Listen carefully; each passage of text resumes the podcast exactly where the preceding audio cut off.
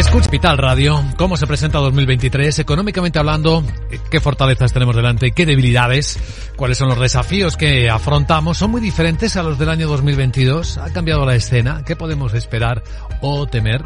Saludamos y damos la bienvenida a Capital Radio a Santiago Carbón, director de estudios financieros de Funcas, catedrático de economía de la Universidad de Granada. Profesor Carbón, ¿qué tal? Muy buenos días. Hola, muy buenos días. Y feliz año nuevo. Todos tendemos a ser más optimistas, ¿no? En el año que empiezas respecto al anterior. Efectivamente. Pero económicamente, económicamente tenemos, eh, si somos realistas, expectativas de mejorar 2022.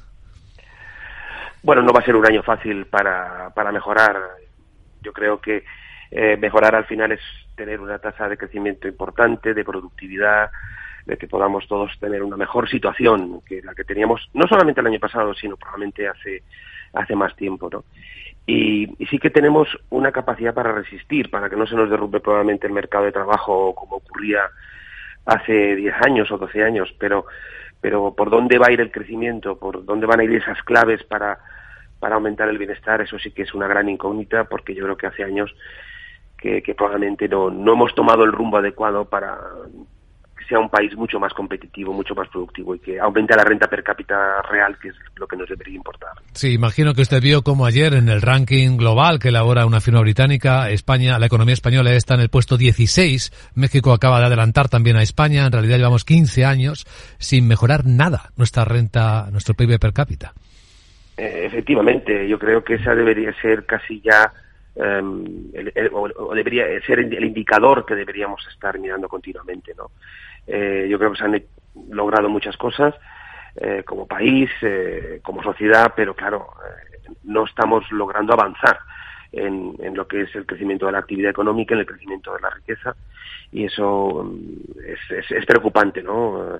No que nos pase en determinados países que crecen más, sino que nosotros no seamos capaces de, aumentar nuestro nivel. Al, final, a lo mejor otros países nos pueden pasar y, y no debe ser un, drama. Lo que sí que debe, eh, debería ser muy preocupante es que eh, nuestra renta per cápita real pues realmente lleva estancada demasiado tiempo y sería bueno que se tomaran medidas para, para realmente eh, hacer crecer el país, aumentar la productividad, que es algo muy importante, y, y, de esa manera pues es que todo va, todo va a venir encajado, es decir, vamos a crecer más, vamos a, a tener más bienestar todo, pero por ejemplo la deuda que tenemos ahora, la deuda pública va a pesar menos si crecemos más también, porque vamos a ser capaces de pagarla mejor, ¿no?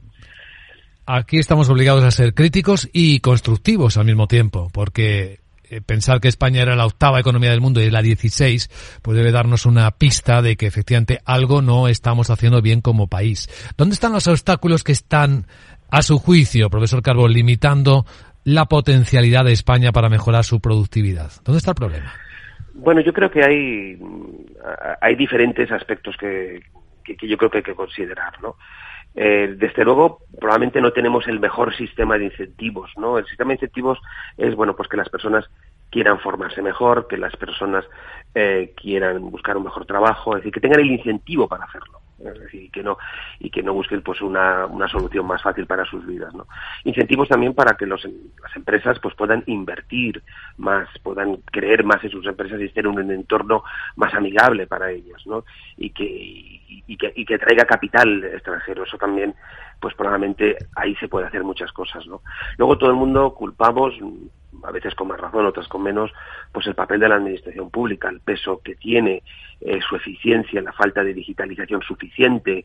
Eh, son muchísimas cosas las que, las que inciden. Hay otras cosas que hemos mejorado, por ejemplo, pues todos eh, vimos con ojo crítico la reforma del mercado laboral y por ahora, pues no es que esté teniendo resultados maravillosos, pero pero desde luego el mercado de trabajo ha vuelto a resistir en un año muy difícil, ¿no? Pero, pero yo creo que, que, aquí la clave es volver a tener la mordiente que el país tenía, es decir, empresas, ciudadanos, eh, para que realmente eh, entre todos contribuyamos a un crecimiento mayor y para eso hay que, generar una serie de incentivos desde las leyes, las normas, eh, etcétera, y para atraer capital interior y capital exterior, es decir, extranjero. En esta escena eh, hay un elemento que las empresas y muchos observadores llaman la atención sobre la evolución de España en los últimos años y particularmente en los dos últimos.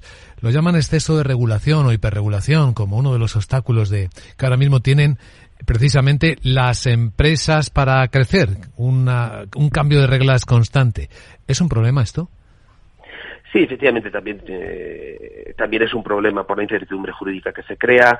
Eh, al final, si pensamos en, empresas extranjeras que quieran venir a España y de repente tienen en, en el Financial Times, tienen en determinadas eh, redes sociales información de que España pues está eh, pues generando pues más normas, etcétera, pues bueno, pues deciden a lo mejor ese otro sitio.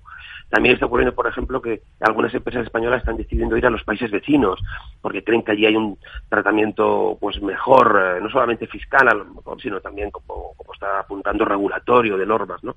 Claro que incide, porque al final no solamente es eh, normas seguro que hay en todos los sitios, pero es, es que se destaque más el cambio de normas, eh, una mayor regulación, una mayor intervención, eh, porque al final las empresas dicen, bueno, pues no voy a España, voy a Portugal, me voy a Marruecos, ¿no? es decir, que, que tienen condiciones parecidas y, y, ahí por lo menos veo que no hay esa polémica, no hay esa situación en la que las normas están generando un problema mayor que en otros sitios. Hmm. Y por la parte laboral, eh, profesor Carbó, porque tiene mucho que ver también esa falta de incentivos que usted citaba. ¿Por qué le cuesta tanto al país eh, tener mejores salarios, por ejemplo, para los trabajadores? ¿Por qué eh, esta limitación?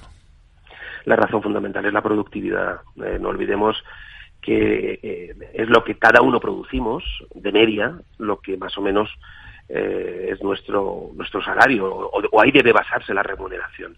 Llevamos muchos años en los que la productividad está estancada, una productividad que no, que no crece y por tanto es mucho más difícil hacer crecer los salarios. Eh, eso es así. Y esa situación, eh, aunque los mínimos sociales del salario mínimo interprofesional pues hayan aumentado, pero, pero claro, al final lo que, lo que importa es el, la media. Y ahí efectivamente eh, estamos en una situación en la que nos estamos relegando también en, los salarios. La clave, fundamentalmente, yo creo que ahí es la productividad. Y las medidas correctas para monitorizar esto que le ocurre al país.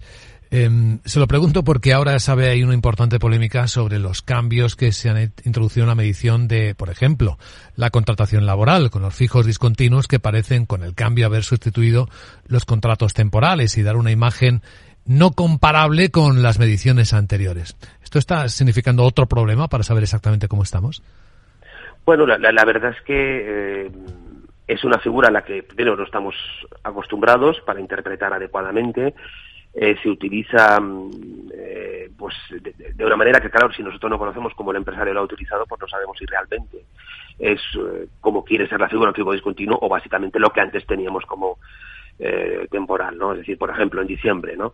En diciembre ha habido menos contrataciones temporales que pueden estar basadas en que mmm, pues la hostelería, el comercio ha visto después de la campaña del Black Friday de noviembre, etcétera, pues vio que a lo mejor no necesitaba tan, tanto y ha reducido eh, su, eh, los contratos temporales. Pero sin embargo otros apuntan a que a lo mejor lo que han hecho es las empresas hacer uso del, de los fijos discontinuos. Entonces, eh, pero esa información tan rica no la tenemos eh, a nivel de empresa, no sabemos exactamente eh, quién, por qué ha ocurrido. Entonces, claro, mmm, bueno, es una figura eh, que evidentemente aún está, nos está costando interpretar, sobre todo el impacto que tiene sobre el empleo eh, real, pero bueno, desde, desde, luego, sea como sea, y a pesar de ese velo que tiene esa figura, bueno, pues el mercado de trabajo está en unas circunstancias distintas, es decir, ahí hemos logrado no empeorar o, o incluso mejorar, ¿no? Y eso sería, bueno, pues que lo pudiéramos hablar a otra, a otra parte, pero sí, efectivamente, la figura de fijos discontinuos, eh, como depende de cómo se, se, utilice por cada empresa, no sabemos exactamente si, si de fondo lo que está reemplazando es lo que, lo que ya teníamos antes, que eran los contratos temporales. Pues son reflexiones oportunas en el comienzo del año, monitorizando cómo va la economía y las expectativas y enfocando lo importante también. ¿no? Santiago Carbó, director de estudios financieros de Funcas y catedrático de Economía en la Universidad de Granada. Gracias por compartir su visión en Capital Radio y buen día. Buen día.